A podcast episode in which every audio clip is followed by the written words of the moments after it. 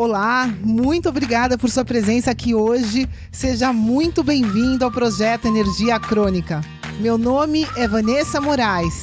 E o meu é Bruno da Gama e estamos trazendo diretamente de Nova York para o nosso Brasil querido o que há de mais moderno dentro da área da saúde com a nova medicina integrativa quântica, para ajudar você a se livrar do cansaço e potencializar a sua energia vital. A gente vai te mostrar como ter energia extra para prevenir o envelhecimento, para eliminar doenças crônicas e para transformar sua saúde naturalmente e definitivamente. Sem tomar medicamentos perigosos e contínuos, sem dietas milagrosas, sem privar-se das coisas boas da vida, mesmo que você tenha só 15 minutos durante o seu dia para você. E para saber um pouquinho mais sobre como usar a terapia de biomodulação energética integrada para transformar a sua saúde, confira o nosso site www.projetoenergiacronica.com. E agora vamos ao que interessa.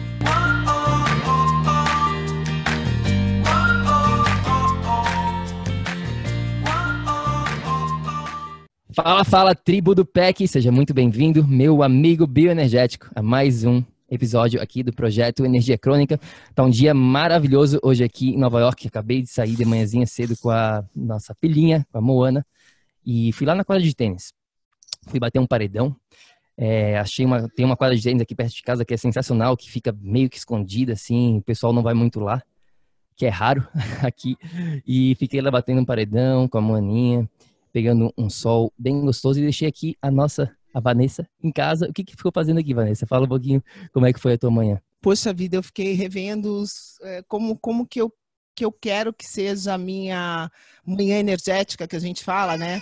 Eu a, a nossa rotina tem sido bastante uh, intensa e nova, né? Então é, eu, eu ainda não implementei um ritual é, organizado na minha manhã. Cada dia, às vezes, acontece um, um pouquinho diferente e eu estou sentindo essa necessidade, né?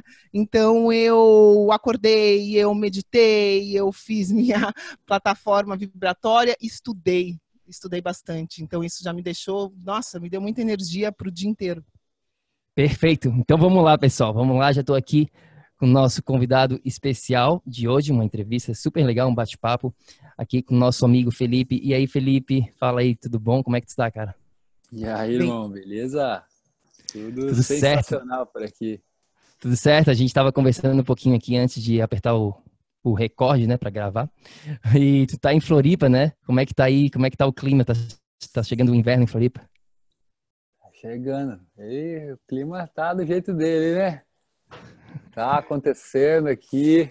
O sol resolveu abrir um pouco hoje. Rolando, coisa linda. É tua terra, né? Sim, minha terrinha. Daqui a pouco a gente está de volta aí. É, a gente está para voltar em setembro para o Brasil, se Deus quiser, vai dar tudo certo e a gente vai estar tá em São Paulo e Floripa em breve.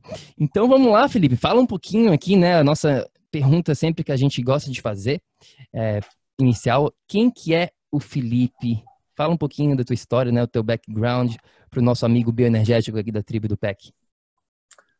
Pô, cara, é um, primeiramente um prazer estar participando com vocês aí.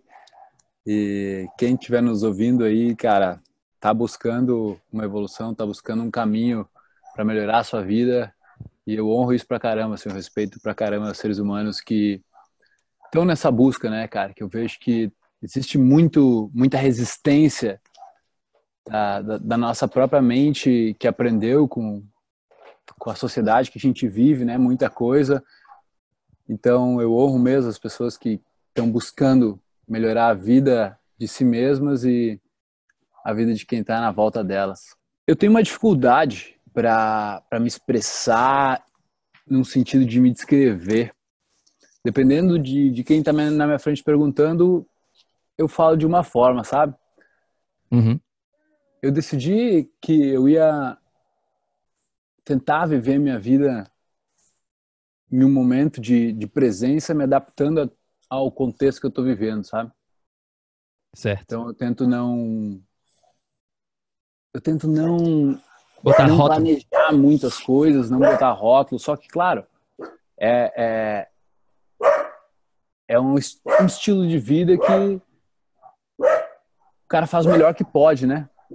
Faz o melhor que pode pelo, por todos os significados que as coisas têm para ti hoje. E, cara, eu venho de uma cidadezinha do interior do Rio Grande do Sul, chamada Teutônia. E lá eu era uma criança normal, mimada, eu acho que o primeiro filho, fui o primeiro neto, primeiro sobrinho, sabe? Então fui bastante mimado, assim, poderia dizer. E quando eu fiz. Eu estava no final do ano, 25 de novembro de 2000. 26 de novembro de 2005, perdão. Foi o dia, cara, que tava todo mundo namorandinho com todo mundo, sabe? Esse foi o dia onde eu tive a oportunidade de perder minha virgindade. E como toda toda boa história começa num, num lugar de perrengue, esse foi o meu, sabe? Eu não eu brochei na minha primeira vez. É, eu estava muito nervoso, estava pensando demais. E ali foi a minha primeira experiência, digamos, terrível, onde a mente literalmente dominou o, o que eu desejava que acontecesse, né? Uhum. Aí, a partir dali foi foi bastante frustração, assim, imagina, né, da minha parte, onde, pô, era uma coisa que um, que um guri, todo, todo guri quer, toda menina quer, e foi bastante frustrante, assim, minha autoestima foi lá para baixo, cara, eu lembro de, de não saber onde me enfiar, de sentir muita vergonha, sabe? E eu fui, cara, numa jornada, começou aí uma um impulsionamento para buscar algum tipo de conhecimento, porque antes eu nunca tinha lido livro, não tinha, eu não tinha interesse por nada, só só queria passar no colégio pela minha mãe, sabe? Certo. É, porque ela me obrigava a estudar e eu ia, não queria decepcionar ela, digamos assim. Até que fui estudando, estudando, cara, e meus relacionamentos começaram a ficar bons, assim. Eu, eu, eu era meio odiado na minha sala de aula, a maioria da galera não gostava de mim, eu não tinha mãe para socializar, não me sentia vontade, eu tinha medo de falar com pessoas estranhas. Tudo isso, cara, era muito parte de mim, assim. Poderia dizer que eu sou que eu era introvertido ou tímido, qualquer desses rótulos me caberia. Eu vestiria qualquer camiseta. qualquer camiseta, até para te agradar, eu vestiria naquela época. e aí o que foi acontecendo, cara, foi que minha vida foi mudando, minha vida social foi mudando, mas eu ainda estava satisfeito. O vazio continuava, a insatisfação continuava. Aí parecia que agora o cara queria dinheiro, eu precisava me formar em engenharia ambiental, que estava na metade da faculdade. Já tinha minha namorada, mas mesmo assim minha vida não estava acontecendo o que eu queria, sabe? A felicidade que eu, que eu gostaria de sentir. Eu ainda me sentia inseguro, eu ainda me sentia fingindo para agradar os outros. Até que, eu acho que minha, cara, foi quando minha mãe ficou doente, assim, ela, ela passou 52 dias no hospital, passou por três UTIs, assim, foi bem forte, bem ver ela em coma, com um tubo na garganta, sabe? Foi bem, bem impactante, assim, até em nível subconsciente, onde ali parece que foi um, um estopim, assim, para eu dizer, meu, preciso fazer alguma coisa com a minha vida, sabe? Pô, tô só correndo atrás de mulheres, fazendo festa, uh, tô me desenvolvendo, beleza, tô, mas não era aquilo, sabe? E aí foi onde eu larguei toda essa parte de tentar estudar sobre como melhorar relacionamentos e tudo mais. E achei um outro cara na internet falando mais sobre ter uma espontaneidade social, sabe? E foi onde ele recomendou O Poder do Agora, o livro, The Power of Now. E aí, cara, passei as férias na minha casa, quando eu olho para a estante assim na minha casa, tá o livro lá, The Power of Now, O Poder do Agora, em português estava, né? Certo. Um guia para a iluminação espiritual. E eu, caralho, ninguém aqui em casa sequer acredita nisso, saca? O que esse livro tá fazendo aqui? E minha irmã tinha comprado no aeroporto e tinha trazido para casa, cara. Liguei para ela, ela falou, nossa, nem li. E aquele livro mudou minha vida, velho. A partir dali, comecei a perceber que, eu, que existia uma presença por trás dos pensamentos, como se fosse um pensamento por trás do pensamento e uma energia por trás de tudo isso que, que movimentava tudo. E devagarzinho eu fui começando a, a descobrir essa sincronicidade entre corpo físico, corpo emocional, corpo energético e o corpo mental, sabe? Certo. Então, é, eu, eu, lembro, eu, eu, li esse livro do, do, do, Power of Now, né, do Poder do Agora, Lá em 2000, final de 2015, eu estava morando em Nova York já desde 2009, basicamente. Em 2015, eu decidi sair daqui, me, meio que me taquei mesmo, me joguei para São Diego. Tinha algumas coisas que eu tinha, que eu senti que eu tinha que fazer lá, pessoas para conhecer. E eu lembro quando eu foi a primeira vez que eu li esse livro, é um livro muito poderoso mesmo. Então, pelo que eu, tu tá falando aqui, né, Felipe, é, essa tua jornada evolutiva aqui teve vários pontos, né? Não foi só um ponto, teve a parte da tua primeira experiência sexual, a parte da tua mãe, a parte do, do livro. Então, foi mais ou menos por aí, porque tu fala, né? A gente estava olhando um pouquinho aqui do teu trabalho e tu fala de várias coisas, né? tem várias coisas que a gente podia falar aqui e vamos tentar focar em basicamente em três aqui para o pessoal, para o nosso amigo bioenergético de hoje. A Vanessa. A Vanessa quer falar alguma coisa aqui, ela tá pedindo. Felipe, é o seguinte, aqui acabou, me veio agora, tá? Pessoal, uhum. vocês me conhecem um pouquinho. eu tenho às vezes momentos e o Felipe, essa tua jornada é simplesmente maravilhosa. E eu tô num nível agora de integração, né, dessa parte de espírito com a nossa parte energética, eu, isso está muito recente é, para mim, porque eu acabei de fazer uma aula sobre isso e a gente tem trabalhado bastante na estruturação né, desse desenvolvimento espiritual das pessoas dentro do nosso projeto. E a sua história simplesmente descreve a passagem né, de tudo que a gente fala. Existe um processo de alquimia como as coisas se transformam de energia para matéria. E a tua história descreve isso perfeitamente, meu querido. Por isso que eu preciso, desculpa, Bruno, antes de começar tudo, só te mostrar isso, tá bom? Claro. Vamos lá. A gente tem um sistema, energeticamente, a gente tem os nossos chakras, né? E uhum. você está descrevendo uma coisa desde o teu primeiro chakra até o sétimo chakra, que é o caminho natural da energia. Então, no teu primeiro chakra é o grupo, é a nossa consciência tribal, é tudo que está acontecendo no, no, no, teu ambiente em volta. Você descreveu totalmente uma experiência sexual, que isso vem do segundo chakra, que é relacionamento de pessoa para pessoa. Então, o primeiro chakra são experiências de relacionamento em grupo, numa comunidade. Segundo chakra são experiências de relacionamento pessoal. E isso você descreveu com esse processo que você teve do seu relacionamento, isso te obrigou a elevar para o seu terceiro chakra, que é você, né? É o questionamento de, do teu relacionamento com você mesmo. E aí você começou a se questionar o porquê de coisas e tudo mais. E nesse momento vem a história da tua mãe. Você obrigatoriamente veio uma situação divinamente planejada para você subir a tua energia para o teu coração que é o quarto chakra. Depois que subiu para o quarto chakra, que você aprendeu com aquela experiência da tua mãe, isso te permitiu subir para o quinto chakra, que é o poder da escolha, e você escolheu o agora. Foi isso que te permitiu elevar os teus pensamentos, que isso está no sexto chakra, e, e, juntar depois com a energia que você recebe da fonte, que é o teu sétimo chakra. Então, querido, Parabéns. Uhum. Você está agora nesse momento de integrar tudo. E isso é uma jornada, acima de tudo, espiritual. Você, antes de ler o poder do agora, você já tinha começado a sua jornada. E o poder de agora só te trouxe o foco para o que você já é. E essa parte você vai poder observar mais o teu físico com mais admiração e continuar a tua jornada. Parabéns. Obrigado, com certeza. Arro. Então vamos lá, vamos lá, Felipe. Vamos, falar, vamos começar a falar aqui de alguns tópicos que a gente tem, que a gente adoraria de discutir um pouquinho mais sobre a tua opinião. Ah. E o primeiro que a gente tem aqui é sobre propósito de vida, né? Tanta gente aqui fala desse tema do propósito de vida e eu lembro lá atrás, até 2011, quando se tu me perguntasse, né, qual que é o teu propósito de vida, eu não tinha uma resposta para essa pergunta. Eu vim para Nova York como modelo e uma coisa que não tem nada a ver comigo, olhando para trás, mas foi o que me trouxe aqui, foi o que abriu as portas para mim. E lá em 2011, eu estava jogando tênis com meu amigo Paul.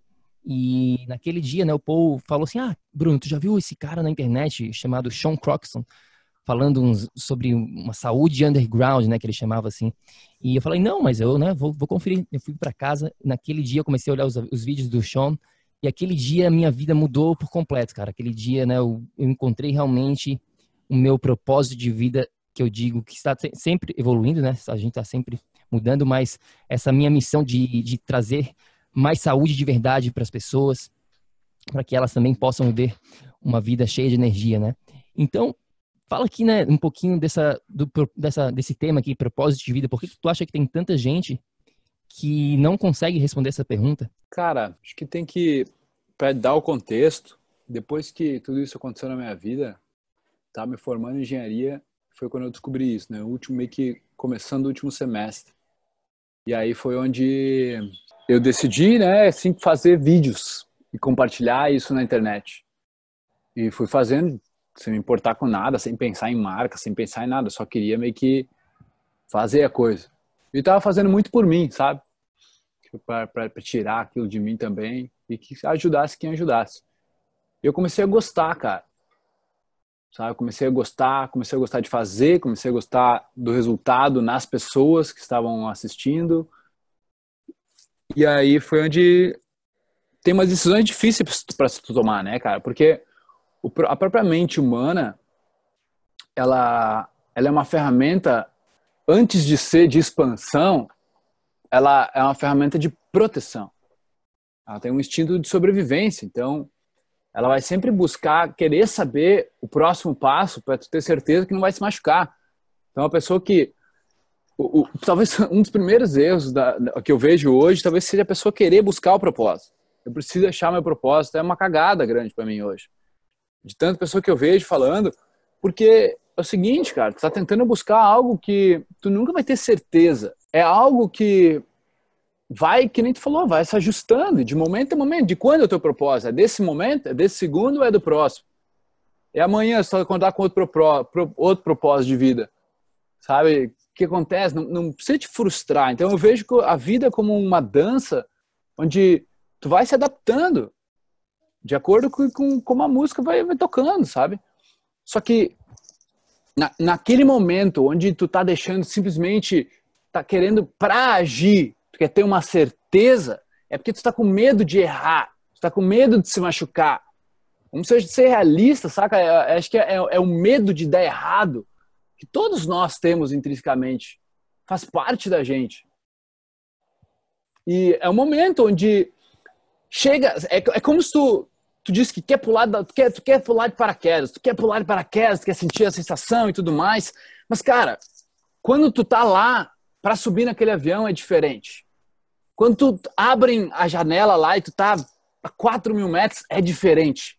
E tu pode ainda escolher voltar se tu quiser. Mas tu tá lá. E tu pode escolher dar aquele passo, sabe? E se tu der o passo, todo medo passa. Parece que a, a, as coisas, as novas dimensões da vida, elas estão quando tu dá aquele passo que ele entra dentro do medo e quando tu passa aquela primeira barreira, não tem mais medo. Porque quando eu tava no ar, cara, eu já falei duas vezes isso aí, quando tu tá no ar, é onde tu não sente mais nada. Acabou todo aquele medo que tu tava a 0,1 segundo atrás, tu não tem mais. Então, o que, que é isso, sabe? Eu acho que se a gente vem a entender um pouco mais o mecanismo e que é normal tu ter medo, é normal a insegurança, essa incerteza até certo ponto. A questão é como tu vai agir. Vai esperar ter a certeza ou tu vai agir para descobrir se tu gosta. Tipo, se alguém for fazer um prato para ti, uma culinária exótica, diferente, que tu nunca provou, como é que tu vai saber se tu gosta? Não adianta tu tentar pensar se o propósito tá lá em comer esse prato de comida, se tu, se tu não sabe se tu gosta daquilo. Então, a vida, eu vejo que a dança é muito mais sobre tu aproveitar para experimentar a coisa, para estar tá presente naquela experiência e cuidar para não pegar rótulos passados, de memórias passadas, de eu não gosto disso, eu não gosto daquilo, e colocar nessa nova experiência, porque é isso que a gente faz. E daí eu gosto e não gosto, vai dar certo, vai dar errado. é o que impede a gente de realmente viver uma experiência plena, uma experiência viva. E aí, cara, aí onde precisa acontecer, sabe? Por mim, para mim, teve que chegar um momento onde, meu, imagina, imagina a situação. 2014, 2013 para 2014, tá? Gurizão, voltei para casa dos meus pais, formado em engenharia ambiental. Os caras gastaram, sei lá, 100 mil reais numa faculdade particular para formar o filho deles. E daí o cara começa a gravar seis meses antes de formar vídeos para uma plataforma que eu nem sei o que significa direito, YouTube. E aí chega ele um dia em casa e ele diz, foi onde eu peguei meu pai na, na cozinha, primeiro falei com meu pai, que eu sou mais amigo dele, assim, no almoço, eu lembro, cara, era um almoço, assim, normal de família, e a gente tava lavando a louça, eu chamei, pai, chega aí, meu, preciso trocar uma ideia contigo. Eu falei, cara, Estou estudando para concurso aí da Petrobras, formado, fazendo CREA. Mas vou te falar, meu, putz, estou gostando muito de gravar esses vídeos, cara. E o meu mentor conseguiu fazer isso, conseguiu ter esse lifestyle de viajar o mundo, de trabalhar com o que ele gosta. E, ah, não quero nem te pedir, velho, só estou te falando, velho. Eu, eu, eu, eu vou largar. Quem que era o teu mentor? Meu mentor na época, cara, era o Owen Cook. É o nome hum. dele. Mas era, é, é o cara da mais da sociabilidade natural, espontânea, assim, sabe? E eu vi esse lifestyle acontecer e falei, pai, eu vou tentar, cara, vou tentar seguir esse sonho, assim. E a única coisa que eu gostaria é, é que tu e a mãe, se eu cair, eu tô com medo, tá ligado? Eu tô com medo de não conseguir, tô com medo de não conseguir ganhar dinheiro, tô com medo de não dar certo. E se eu cair, eu queria que vocês ainda estivessem lá para me ajudar, sabe? E aí meu pai me deu um abraço, assim, cara. Sabe? Começou com os olhos cheios de lágrimas, falou, cara, vai atrás do teu sonho. De boa, a gente sempre vai estar aqui para ti. É, acho que ele teve, de certa forma, o sonho dele frustrado.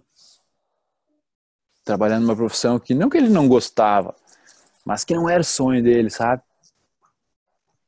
E aí, cara, e aí eu segui. Mas aí é o hard work, sabe? É onde, é onde pega mesmo. É onde o medo, a preguiça, falta de saber qual é o caminho certo. Isso aí é o que vai acontecer. Deve estar acontecendo com vocês também, em vários pontos, né? Imagina com um filho novo. Porque tu não sabe, cara. Tu não sabe o que é o melhor. Tu tá tentando se adaptar ali em cada momento, em cada expressão, em cada fala, em cada olhar dela está tentando adaptar como um ser humano. E quanto mais presente, quanto mais consciente tu tiver naquele momento, melhor vão ser tuas atitudes. Melhor tu vai conseguir captar coisas sutis. É, não é? Sim. Nossa. É, é muito doido, cara. E aí que vem o alinhamento que tua esposa estava falando, o alinhamento, meu, da energia, do físico, do mental, do emocional. E eu comecei, cara, assim, eu acho que se, se um tiver desalinhado, tipo, tem uma mesa, né? Uma mesa com quatro pernas. Se uma perna tiver desalinhada, é, olha, é bem, todas as outras têm que exigir muito mais trabalho. Olá, espero que você esteja gostando desse episódio do podcast. Eu só gostaria de te falar que se você está cansado, com falta de energia, se você está enfrentando problemas na sua saúde, mais do que isso, se você está buscando uma solução definitiva para os seus problemas, vem conhecer um pouco mais sobre a terapia de biomodulação energética integrada lá no nosso site. É só ir no projetoenergiacronica.com. Entre em contato com a gente, manda suas dúvidas e agora a gente vai continuar com o nosso episódio do PEC. E por que que tu acha, né, Felipe, na tua opinião, assim, eu estava até é, escutando isso um outro dia, que né, cerca de 70%, 80% das pessoas hoje em dia, elas odeiam, elas não gostam do, do seu trabalho, né? Elas não gostam do que elas fazem é, em termos do, do seu trabalho, né? Assim, por que, que tu acha que isso acontece com tanta gente hoje em dia? É, é pelo, pelo fato de quando, sabe, ali quando eu estava antes de ler o Poder Agora, antes de perceber essa mudança do externo para o interno? É porque tu nasce, toda a tua experiência é contada para ti. Até Deus, cara. Esse dia eu tava me dando conta de que, tipo, onde tu aprendeu a tua noção de quem é Deus? Não foi da experiência, da inteligência divina que tem dentro de ti. Não foi experienciando a coisa. Alguém te falou o que é Deus. E aí tu foi lá e tu acreditou ou não. E tu foi atrás dessas ideias. Então, de todas as palavras, a gente vai aprendendo um monte de coisa. E, e, e o marketing do nosso planeta, né, do, do, nosso país, ele acaba sendo um marketing de cunho capitalista, onde tu tem que comprar coisas para se sentir melhor, comprar coisas para ser mais bonito, ser mais confiante, ser mais atraente, etc. Então, tu desenvolve isso. E, cara, imagina, todo mundo diz que tu tem que ir para uma faculdade, todo mundo diz que tu tem que trabalhar e tudo mais. E não que não tenha, tu tem que estar tá jogando o jogo do sistema, né? Mas aí tu leva isso como um caminho de vida onde tu só foca no resultado. Tu foca no resultado externo.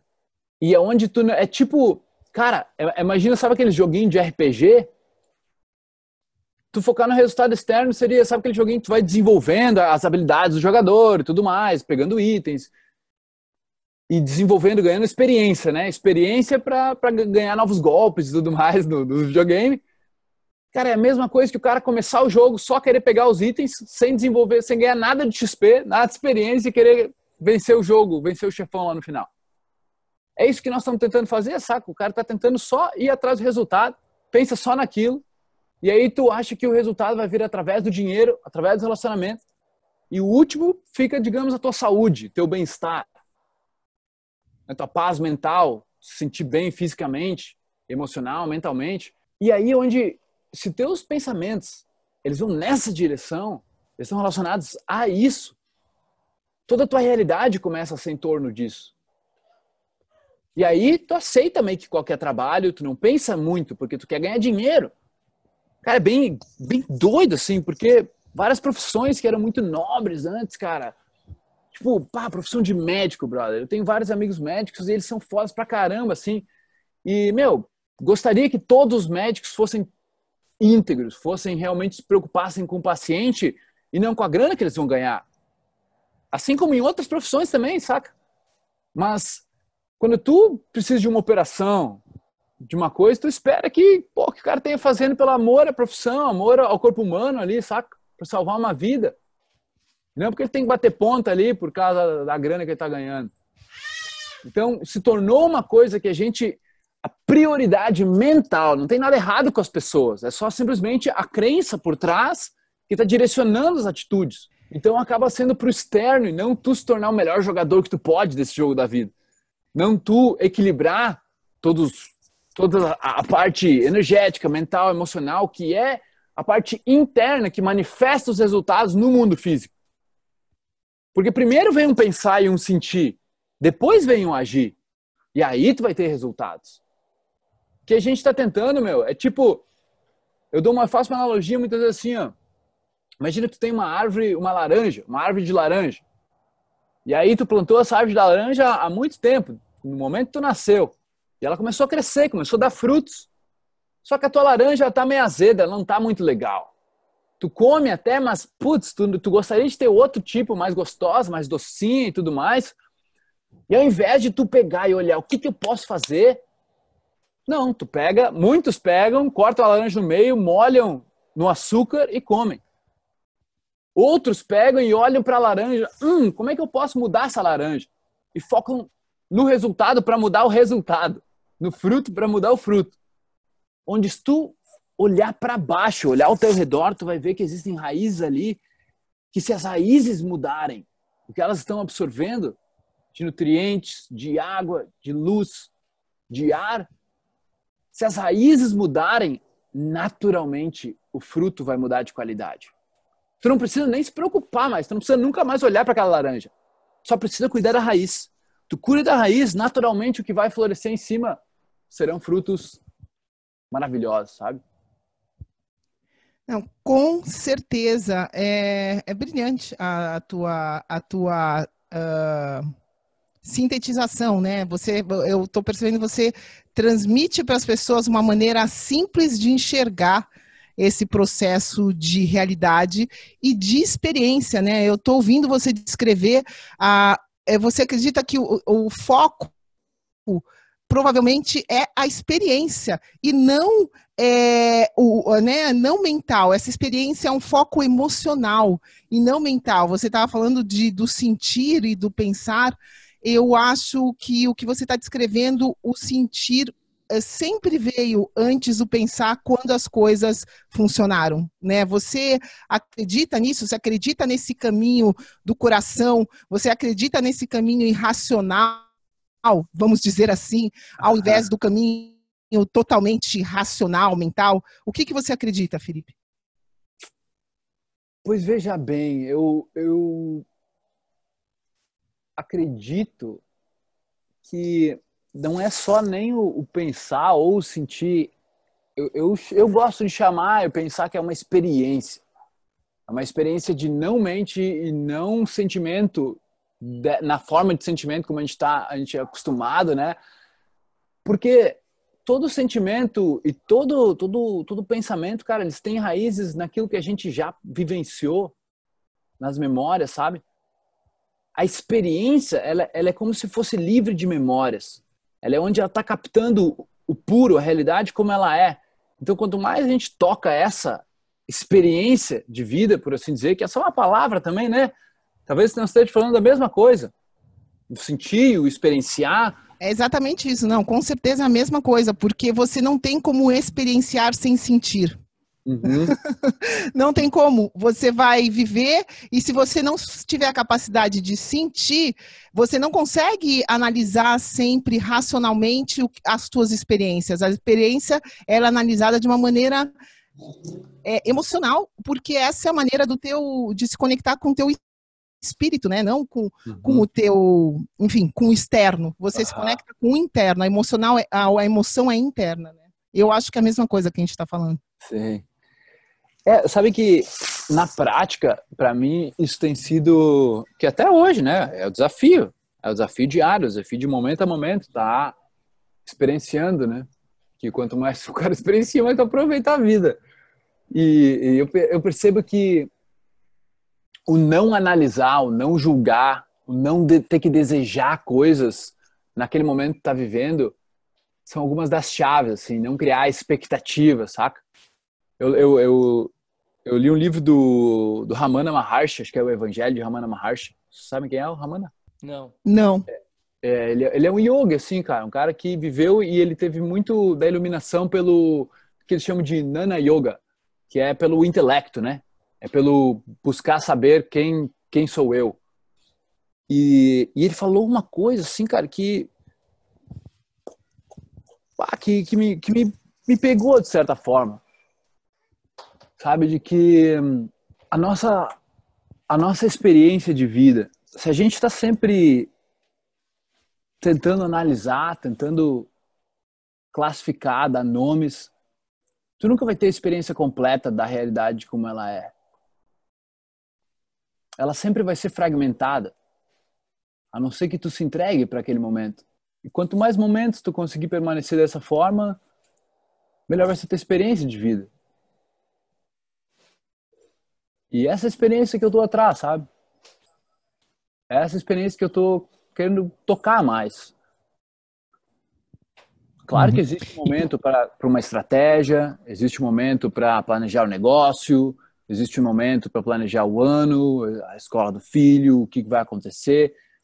Mas o erro da nossa de humanidade como, como toda, assim, que a gente está fazendo é tipo, ao invés de parar, digamos, parar, fechar os olhos e planejar na nossa cabeça, a gente está andando, enquanto a gente anda, olha para tudo, a gente está planejando ao mesmo tempo, sabe?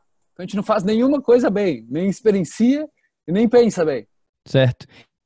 E tu acha que todo mundo precisa ter uma resposta para essa pergunta aqui de, né, de ter um propósito de vida, vamos dizer assim, para ser feliz? Cara, eu acho que assim, ter uma resposta não necessariamente. Eu acho que tem que deixar, deixar bem aberto, sabe? Tipo, meu, agora esse vai ser. Nesse momento, meu propósito está sendo esse. É tipo ser vegano, vegano, vegetariano, carnívoro. Tipo, meu, nesse momento eu escolho não comer carne. Se amanhã tiver um carne na casa do, do, do, da Joaninha lá, que me convidou e a mãe dela fez, eu não vou fazer desfeito, eu vou comer a carne, porque eu escolho naquele momento escolher carne. Tá entendendo? Então, tipo, se tu tem um propósito por um tempo que te dá paixão, tesão e tudo mais, segue ele com o maior afinco que tu consegue. Se tu não tem, começa a experimentar um monte de coisa, como se fossem comida. Tipo, eu experimentei fazer vídeos, compartilhar através do vídeo, me apaixonei. Mas eu nunca tinha feito vídeo. Quando eu tinha tentado antes, não tinha dado certo, tinha me frustrado, não gostei. Mas porque eu me permiti e insisti um pouco, rolou, saca? E depois, daqui a um tempo, tu pode mudar o teu propósito. Tenha vários propósitos. Permita que, essa é a minha filosofia, sabe? Permita que o propósito da vida naquele momento que ela te colocar, te escolha. Ao invés de tu querer ter o certo, sabe? Porque senão tu. O que acontece? Por que, que existem muitas pessoas que estão entrando na terceira idade e tendo depressão? Se aposentando e tendo depressão? Porque elas sempre tiveram um propósito de vida lá, naquela coisa, no, no, no trabalho delas ou na empresa delas. E aí, quando elas decidem parar de trabalhar, toda aquela. É tipo a bicicleta que tu não consegue se equilibrar quando tá parada. Sabe? E daí a pessoa cai porque ela, ela não, não, não se manteve flexível. Ela enrijeceu. Ela se tornou uma pedra. Uhum. Ao invés de poder mudar quando ela quiser para alguma coisa, pode deixar ela feliz, porque no final ela é a máquina que escolhe. Não. Ela escolheu já há 30 anos atrás e agora que está mudando, ela psicologicamente não está sabendo o que fazer. Porque ela nem lembra da decisão que ela tomou há 30 anos atrás. E da interpretação, né? Certo, certo, certo.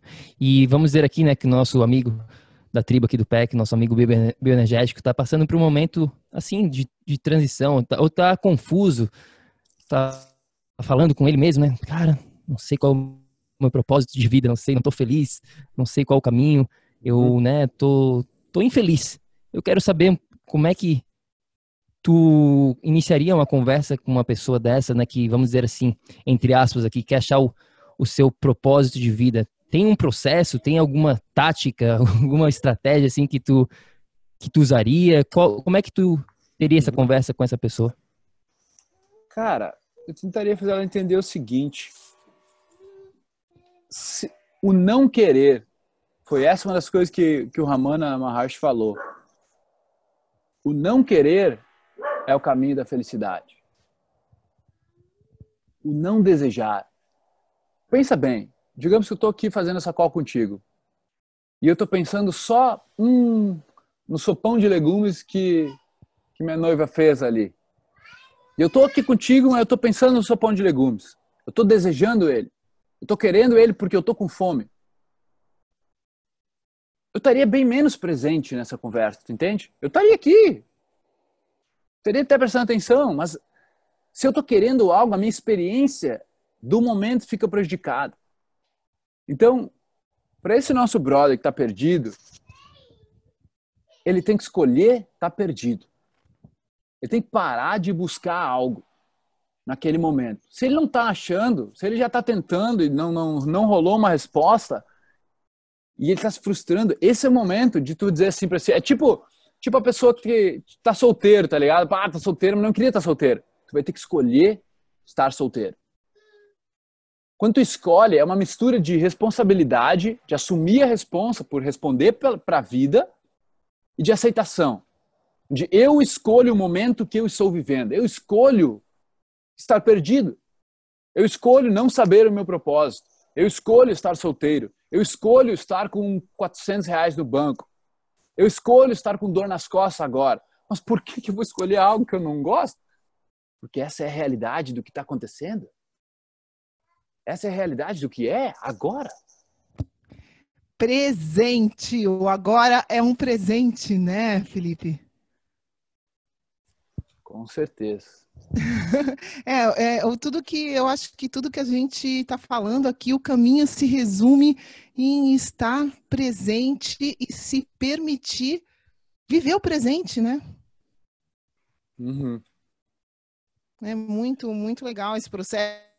Mas e como que você acha que, que, que dica, como que a gente pode ajudar as pessoas é, a, a estarem mais presentes na prática?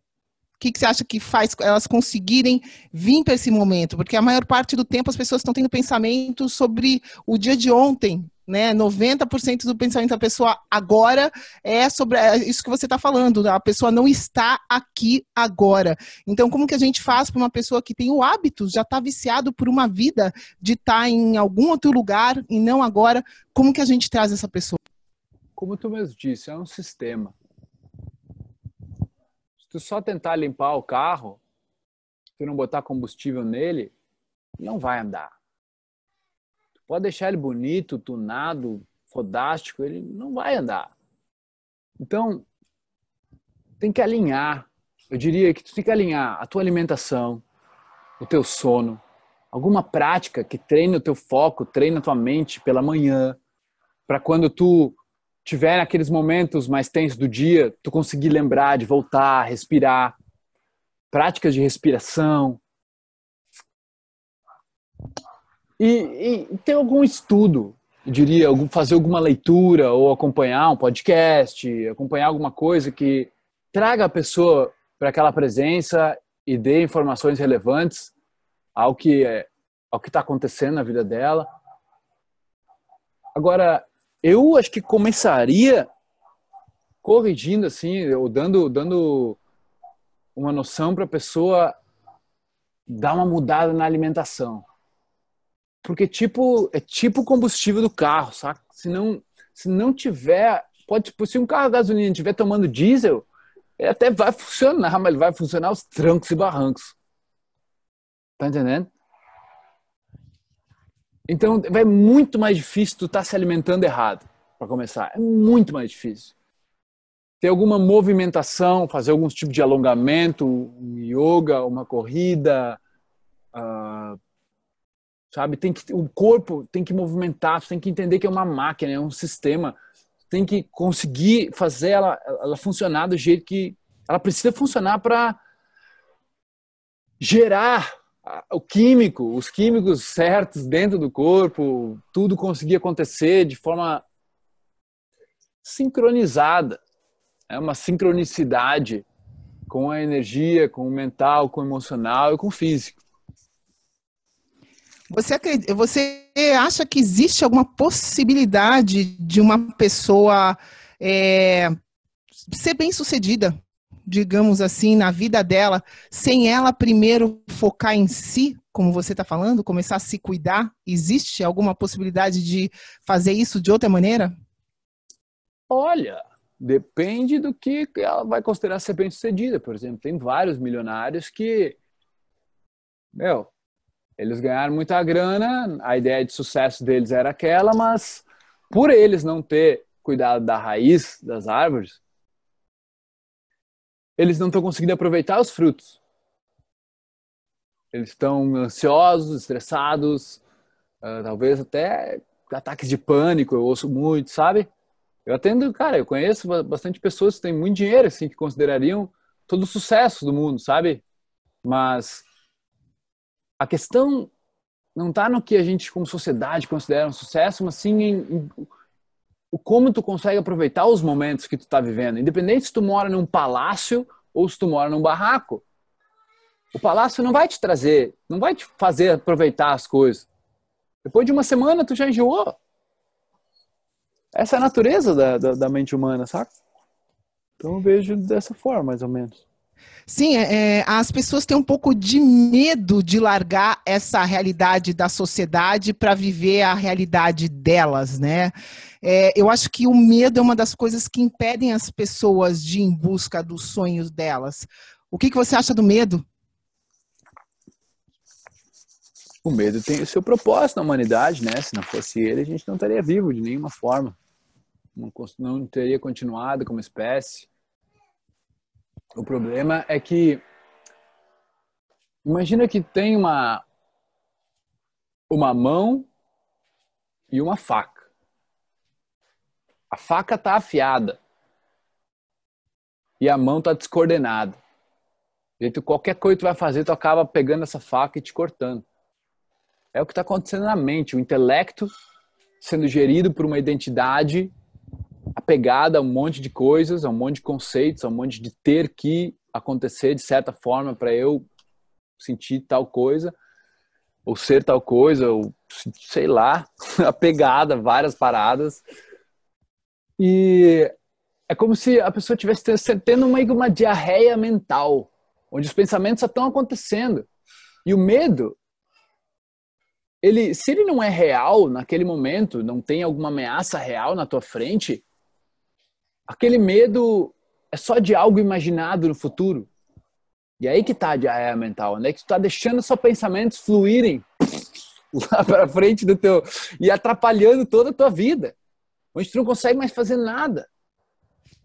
Por medo de que vai dar errado, por medo que os outros vão pensar, por medo de, de passar vergonha, por medo de não conseguir, por medo de ficar sem dinheiro, por medo de alguma coisa acontecer, por medo. Aí tu deixa de fazer tudo, saca? Então, o medo em si não é o problema. O medo sempre existiu. O problema é a pessoa que não sabe lidar com medo. A pessoa que está com a ferramenta dela, que ela deveria estar tá dominando a ferramenta dela, porque ela se, ela, se ela tem um celular novo, ela vai lá, vai entender como é que funciona o celular. Mas ela tem um mecanismo mais extraordinário já criado no planeta e ela nunca se interessou em descobrir como ele funciona. Esse é o problema. Olha, você falou agora uma coisa que me lembrou muito uma história que eu já ouvi. Você falou da faca, né? E a gente está falando de ferramenta. É, eu acho que as pessoas têm os talentos delas, e eu vi uma história uma vez que, que cabe exatamente aqui: que a pessoa tinha o talento, veio aqui com o talento de usar uma faca. A escolha vai ser dela se ela vai usar essa faca para matar alguém ou se ela vai usar essa faca para esculpir esculturas lindas. Né? Eu acho que isso cabe justamente aqui, a maneira como as pessoas vão usar a ferramenta que elas têm vai fazer toda a diferença, né, Felipe? É. E o problema é que elas estão usando a faca nelas mesmas. Não é nem nos outros. É nela, ela que está se cortando. Ela Exatamente, tá verdade. Com ela, saca? Que a gente acha que, que o mundo está muito violento, que tá tudo, mas o problema está individual só vai se curar individual. É, é por aí. É, esse assunto do medo aqui, né? Eu acho que é um assunto que muitas pessoas elas não querem nem conversar sobre isso, né? Eu lembro quando eu comecei a fazer, tu tá falando de, de vídeos, né? Eu lembro quando eu comecei a fazer os meus vídeos e eu morria, cara, morria de medo, né? De, da câmera. E foi um processo todo de vencer esse medo, porque eu tinha aquele algo maior dentro de mim que me chamava para fazer, aquele que, que, o vídeo era independentemente de eu ter esse medo ou não, eu queria passar a mensagem, né? Isso aí que, que importava para mim. Uhum. E tu já falou aqui um pouquinho, né, do que, que é o medo para você, que ele tem a, tem a função dele toda, né? Do porquê que a gente tem esse medo. E fala um pouquinho, né, como é que funciona esse, essa parte de superação do medo, né? Saída da zona do perigo dentro do, do PEC. A gente tem uma, uma aula específica sobre isso, né? A gente chama da zona do perigo, como sair da zona do perigo, que é essa zona do conforto que a grande maioria de nós a gente vive, né? A gente por, uhum. por causa do nosso cérebro, até que tu falou aqui, né? O, o nosso cérebro ele foi feito para ficar nessa zona do perigo, essa zona do conforto, né? A gente não quer sair do desconforto, é, então a gente tem que meio que ir contra o nosso cérebro, a beleza do nosso cérebro. Então fala um pouquinho de como que a gente pode começar esse processo de superação dessa parte do medo. Uh, tava falando com o jardineiro aqui, tá ah, cortando as coisas. E, cara, eu vou te falar, mano. Eu não sei. Eu não tenho essa resposta do medo, sabe? Porque depende dos teus apegos. O medo depende dos teus apegos. Agora, se tu começa a entender que o medo ele não é algo realmente real, ele é imaginado, e como ele é imaginado e tu não, não é aqueles pensamentos, tu consegue se separar um pouco daqueles pensamentos, estar tá mais presente, é ali que tu começa a dizer, velho, vou, vou, vou fazer mesmo assim, vou com medo mesmo. Sabe, é meio que a tua única chance, se tu esperar que o medo não surja, esse é o problema. Se tu esperar que o medo não vai vir, tá se iludindo, sabe? O medo vai estar tá lá. A questão é o que tu vai fazer. Tu tem um pouco, se tu tá se alimentando bem, se tu tá se tratando bem, se tu tá fazendo essas coisas que a gente já falou até aqui, meio que naturalmente tu vai ver que tu tem uma escolha entre agir ou não agir naquele momento do medo. E dependendo da escolha que tu vai fazer em cada momento, vai mudar o teu futuro. Sabe, por muito tempo eu tive medo de socializar com pessoas estranhas. E por muito tempo, e muitas e muitas vezes, eu decidi e vencer esse medo. E eu fui rejeitado. Muitas e muitas vezes. Ignorado. Me sentia fraco, me sentia humilhado. Mas e aí? Eu estava fazendo por mim ou pelos outros, sabe? Então, é o quanto tu vai realmente tá indo atrás desse propósito que tu disse que tanto quer. Sabe? Tipo, quanto as tuas atitudes estão dando match com aquilo que sai da tua boca perante a quanto tu quer as coisas que tu quer. Então o medo vai acontecer, não precisa se iludir que ele vai parar de existir para sempre ou que tu não vai mais sentir. Não. Ele vai diminuindo naturalmente conforme tu for for percebendo a irrealidade dele, tu for enfrentando e provando para o teu sistema, pô, eu consigo. Não é o bicho de sete cabeças. Eu consigo. Tô vivo. Vamos para a uhum. próxima. Fantástico, fantástico. E tu mencionou aqui nessa parte da socialização, vamos entrar um pouquinho mais nesse assunto aqui que a gente também é, queria conversar hoje. E antes de mais nada, né, essa parte do lado social do ser humano é, é essencial, né? É essencial para para a gente, nós seres humanos somos seres sociais e quando eu tava estudo bastante a parte de longevidade, né, é um tópico que me interessa muito. E toda a blue zone, né, aquela zona azul que se fala que tem as, ao, ao redor do mundo, onde as pessoas elas vivem bastante, né, tem bastante longevidade, elas têm um ponto em comum, né? E esse ponto em comum é esse lado social, o lado social muito forte da família, dos amigos, até mesmo né, de uma fé, uma religião, seja lá, se a gente quiser botar essa palavra. Qual que é a importância né, da, dessa parte da socialização na, na tua vida? Qual a importância da socialização, cara? A socialização para mim era um desafio muito grande, sabe? Eu sempre fui bastante zoado pelos meus amigos. Eu era eu era motivo de chacota, assim, pegava no meu pé. Por quê?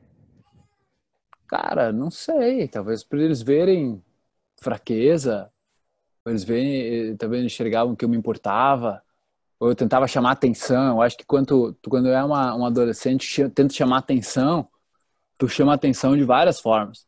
Inclusive os caras te zoando, saca? Saquei.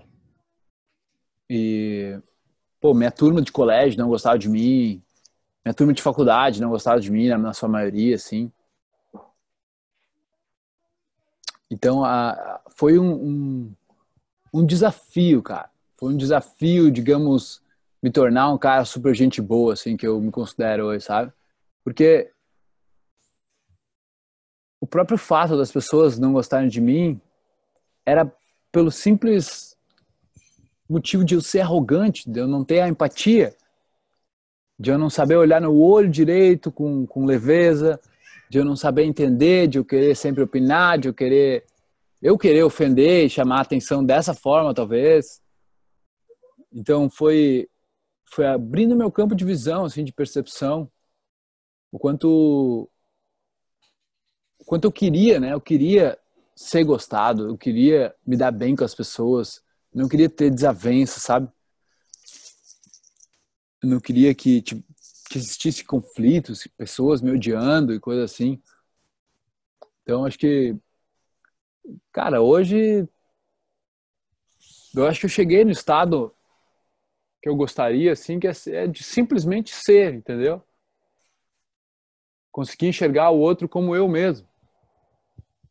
Mas de verdade mesmo, sem, sem, sem um papo uh, místico, mas de uma forma onde, cara, se eu como a planta que vem do solo, depois eu como o legume, a raiz, a vaca, a vaca também come a planta que vem do solo, e a outra pessoa também come. Todo mundo é acumulado de solo no corpo. O corpo é um acumulado de, de, de solo, de minerais, água, ar e um calor. Então, tu tem a mesma estrutura da outra pessoa. Eu acumulei o corpo, tu, Bruno, acumulou outro corpo. Né? Nós temos corpos diferentes, claramente, mas é como se, cara, tudo ficou mais fácil quando eu entendi que por dentro, lá dentro, é meio que uma vida. Existe o meu corpo, o teu corpo, mas não existe a minha vida e a tua vida como essência de vida, como energia de vida. É tipo aquelas aquelas bolhas de sabão que tu, tu sabe, já fez aquilo? Bolha de sabão? Sim, sim. Quando tu faz uma bolha de sabão, né? E tu faz a bolha de sabão ela, e ela estoura. Aquele ar que estava naquela bolha, ele estava encapsulado. A hora que o ar estourou, ele voltou a ser um. Então tu capturou o teu ar, eu capturei o meu ar. Mas no final é tudo um só. Então foi, foi ganhando uns entendimentos, sim, cara, que a gente é tipo uma, uma plantinha que sai da terra, tá ligado? Tu tem a oportunidade de viver e tu vai voltar a ser adubo um dia. A tua vida vai voltar pro todo. Então, tu tratar outra pessoa mal, tu não conseguir enxergar isso que é o melhor da outra pessoa, é tu não conseguir te enxergar, sabe? Então, quando eu comecei a entender um pouco mais, isso aqui ficou realmente fácil. Porque antes era só uma questão de eu tentar arranjar técnicas e como eu posso socializar, persuadir, ter relacionamentos melhores, lidar com crises e blá, blá, blá, tentando decorar coisas para socializar melhor. Onde hoje, cara, é mais vivendo, sabe? E fazendo o melhor que pode, né, cara? Porque ainda vai ter conflitos. É. E ter, eu, eu diria assim, socialmente, cara, é onde talvez a principal coisa que eu vejo hoje é a máscara que as pessoas tentam segurar. E máscaras não, não é, tipo, no, no mau sentido, né? Mas é, é simplesmente, digamos assim, que digamos que eu fale para ti assim que eu, bah, ó, ô Bruno, porra, tu nem sabe, velho, eu adoro brócolis. Adoro brócolis, sou apaixonado por brócolis e tudo mais. Aí eu vou um dia para Nova York, aí vocês me convidam, oh, meu, chega aí em casa. E daí tu lembra, ô, oh, cinco anos atrás o Felipe falou que gostava de brócolis. E aí eu vou na tua casa, só faz brócolis para mim. Só que eu já não gosto mais de brócolis, enjoei de brócolis, não consigo mais ver brócolis na minha frente. E eu, cinco anos depois, tenho que fazer uma cara de agrado, porque eu já tinha dito, eu já tinha criado toda uma identidade de que eu gostava de brócolis. E aí, cara, é uma máscara que eu tenho que segurar para parecer bem ou evitar parecer mal. E essa é a cagada do ser humano. Tá sempre tentando fingir algo para parecer bem ou evitar parecer mal. É. Então, quando tu faz isso, tu tem que segurar uma máscara, porque às vezes tu não tá bem, mas tu tá acostumado para aquela pessoa dizer que tu sempre tá bem, porque ela te vê como exemplo, ela te vê como forte, ela te vê como uma pessoa super sensacional. E daí quando ela te pergunta se tu tá bem e tu não tá, tu não tem nem coragem de dizer que tu não tá. Porque tu tem que segurar a máscara. E essa máscara demanda muita energia. É. Tu gasta muita energia tendo que parecer bem, quando na verdade tu não tá. Ou que seja como tu tá. Mas sempre tem que ter um estereótipo que tu teve da última vez com aquelas pessoas, sabe? É. Tu chegou, tu conhece o trabalho da Landmark uh, Forum? Não sei se tu, porque o que tu tá me falando aqui pa parece muito com isso. Não sei se tu conhece. Conheço, conheço. Landmark Forum, é. Eu fiz quando eu estava em San Diego em 2015 e foi uhum. foi uma experiência muito legal e ele, ele né, aprendi exatamente essa parte aí do, dessa máscara, dessa looking good, being right, né? É, é. Que, é, que eles falam que tem que a gente está sempre tentando estar certo ou estar, como tu tá falando, né, bem ao, nos olhos parecer das pessoas, bem, né? né? Mal, não parecer mal. Isso, exatamente isso. E isso tira toda essa possibilidade aí que a gente está falando de, experienci de experienciar uma vida de verdade, né? E, é. e por que, que tanta gente, né, essa parte de ansiedade, depressão de hoje em dia que tanta gente tem, tu acha que pode começar por aí? Sim, porque é como a gente falou antes, a parte da identidade que a pessoa cria, ela vai te incomodando, cara. Tu não consegue mais largar, saca? Então, tu até vai criando uma identidade que tu tá triste, uma identidade de que uh, até identidade de, de depressivos, identidade de ciumento, não, eu sou assim, sabe? E tu mesmo vai dizendo para ti, não é ninguém que fez contigo, sabe? Todo mundo que está nos ouvindo aqui, ninguém fez nada contigo. Foi tu que interpretou tudo. É. Por mais que as outras pessoas possam ter te acusado, falado, mas deixa eu te perguntar, eu estou falando um monte de palavras que eu falo pra caramba. Mas quem está dando significado para essas palavras? Eu estou falando. Quem está dando o significado para cada uma das minhas palavras? É você. Então esse é o momento de tu entender que todos os significados de tudo que tu fez na vida foi tu que deu, inclusive as coisas ruins, tanto quanto as coisas boas. Então, se tu se aprofunda nisso, exige um entendimento, exige um estudo, exige que tu se esforce para entender a realidade como ela é. Tu percebe que tu tem as soluções também. Tu é o único que pode resolver teu ataque de pânico, tua falta de propósito, teu sentimento de, de perda, teu sentimento de não estar tá bem contigo, ou não se orgulhar do que tu faz, ou não, não, não se sentir merecedor. É só tu que pode te curar. As outras pessoas, assim como eu, como o Bruno, e como todo mundo que tu ouve, cara, a gente só é estímulos. Mas quem dá o significado para tudo vem de dentro. Não adianta.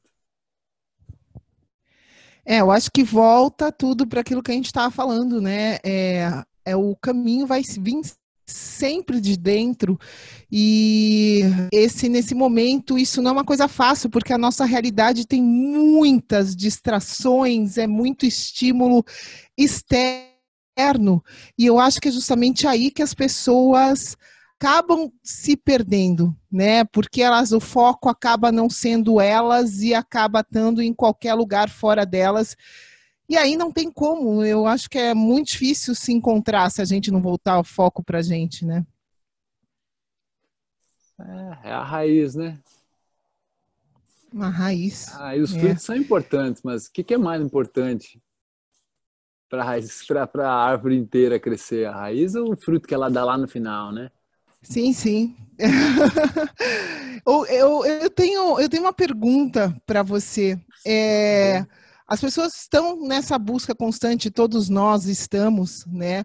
É, o que, que você acha que as pessoas podem fazer na vida delas para buscar viver nesse estado de energia crônica, para elas terem energia para para seguir as experiências delas, para estarem presentes? Como que elas, o que, que você acha que elas podem fazer? Que dica você pode deixar para quem está escutando a gente aqui? Que mensagem você pode deixar para os nossos ouvintes para conseguirem viver nesse estado de energia crônica? Olha,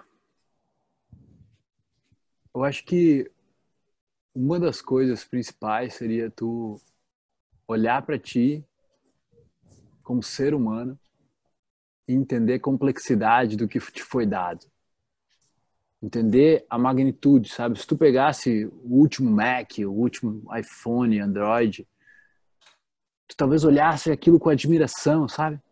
Daí tu olha teu rosto porque tem uma ruguinha a mais e tu não te admira. Trilhões de células trabalhando um mecanismo tão perfeito, mais mais do que do que evoluído perto que a gente conhece, a gente não consegue ter admiração, sabe? É como se o criador, a inteligência, o grande espírito, a inteligência por trás de tudo, sempre teve acontecendo, tanto fora quanto dentro. Como é que uma, uma, uma um pedaço de, de carne, um pedaço de banana se torna um ser humano? Sem nenhum esforço da tua parte, sabe? Existe uma inteligência, todos os momentos. Então, se tu para um pouquinho para observar e dá um tempo, tira uma hora por dia para se dedicar ao teu mecanismo humano, a criar um manual de instruções teu, a ver como tu funciona, admirar cada pedaço, cada parte, por mais que tu, entre aspas, não goste, não gostaria de ser como Brad Pitt, como Angelina Jolie, por mais de que tu queira outra coisa, cara, começa a olhar na magnitude e a perfeição de como o mecanismo funciona por dentro. É impossível tu não ficar admirado. É impossível. É impossível. Eu não, não consigo entender. Se tu para para observar, é impossível tu não olhar para tua pele, ver aquele monte de furinho tu pensar, cara, como é que tudo isso funciona? Como é que é tão perfeito? Como é que eu consigo mexer a mão a hora que eu quero? Sabe? E, e passar a valorizar. Acreditar mais que não parar de desconfiar tanto do, do teu corpo, do, da inteligência. Se tu confiasse mais em toda a energia, em toda a inteligência, tu, tu pararia de duvidar e a tua vida estaria fluindo bem melhor. Então, acho que essa seria uma das, uma das principais coisas. E a outra seria que tu vai ter que trabalhar. Exige um trabalho para fazer manutenção, principalmente quando a manutenção não é feita há 15, 20 anos. Né? Então, exige um trabalho, inicialmente ele é mais árduo, com certeza. Né? Com certeza, exige mais esforço, mas todo momento é um momento para evoluir. A cada momento, a cada situação de vida, é tu que está interpretando. Então, tu pode escolher ver ela como um problema ou uma oportunidade para tu subir, para tu evoluir. E isso pode ser desde um, fazer um xixi treinar tua presença naquela sensação, escovar os dentes, sentir as cerdas nos dentes, na gengiva, tomar um banho, ao invés de ficar pensando todo o tempo, sente a gota de água da cabeça ao calcanhar. Não te custa nada, é de graça. Então, é um treino e uma admiração, sabe? Uma confiança. Muito Poderia se chamar de fé também, mas Fé já tem. Bom. Essa palavra está, entre as prostituída, né? Por muitos e muitos anos, filosofias e tudo mais. Então, confia no Criador dentro de ti, confia nessa inteligência, que a coisa começa a fluir melhor. Muito bom, cara. Obrigadão, Felipe. Muito obrigado mesmo. Fala um pouquinho aqui pro ouvinte da tribo do PEC, para quem quer conhecer um pouco mais do teu trabalho, falar contigo, onde que eles devem ir, qual a melhor forma de, de conhecer um pouquinho mais do que tu está fazendo? Cara, acho que a melhor forma é o YouTube, sabe? Me procurar lá no YouTube. Uh, eu sou um cara que eu não uso mídias sociais a não ser para trabalhar. Então é, é, difícil tu me encontrar assim trocando uma ideia, entendeu? Mas nós postamos quase todos os dias. Tenho uma equipe hoje de mais de 20 pessoas trabalhando só para a gente postar vídeos. Eu dedico meu tempo a gravar, fazer palestras, dar workshops, mentorias e tudo mais. E tem sempre coisas coisas úteis, sabe? Então, absorve o que faz sentido, descarta o que não faz e, e segue a vida, sabe? No Instagram TV, eu tenho postado várias coisas mais, digamos, do meu dia a dia, assim. Então lá também é uma boa. E tem o Instagram também, nosso Instagram, que são coisas mais curtas, né? Os stories também.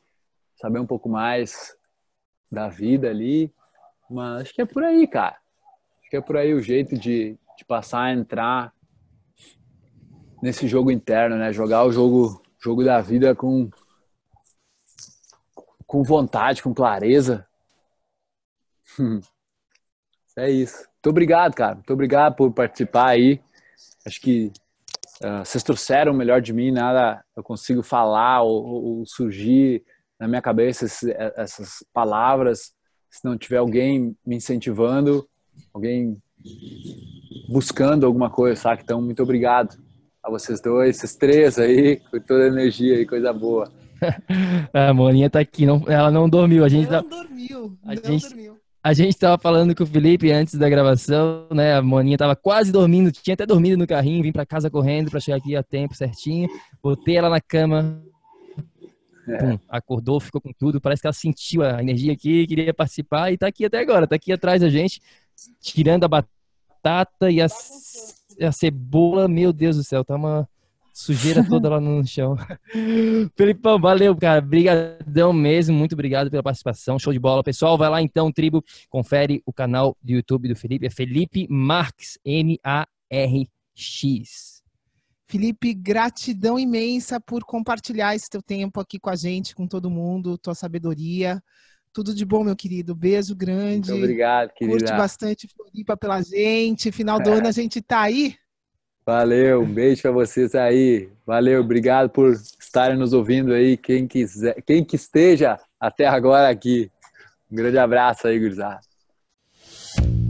Ei, ei, ei, ei, ei, não desliga ainda não a gente quer te convidar para vir descobrir como a revolucionária biomodulação energética integrada pode te trazer energia extra naturalmente, para você poder prevenir o envelhecimento, para eliminar doenças crônicas e para transformar sua saúde de vez. Entre em contato com a gente no projeto energiacrônica.com. Se tu está escutando esse podcast no iTunes, deixe uma opinião lá, por favor, deixe uma review. Precisamos da ajuda de vocês para espalhar a nossa missão. É só assinar e depois clicar no botão opinar. A gente vai adorar saber o que você acha do podcast.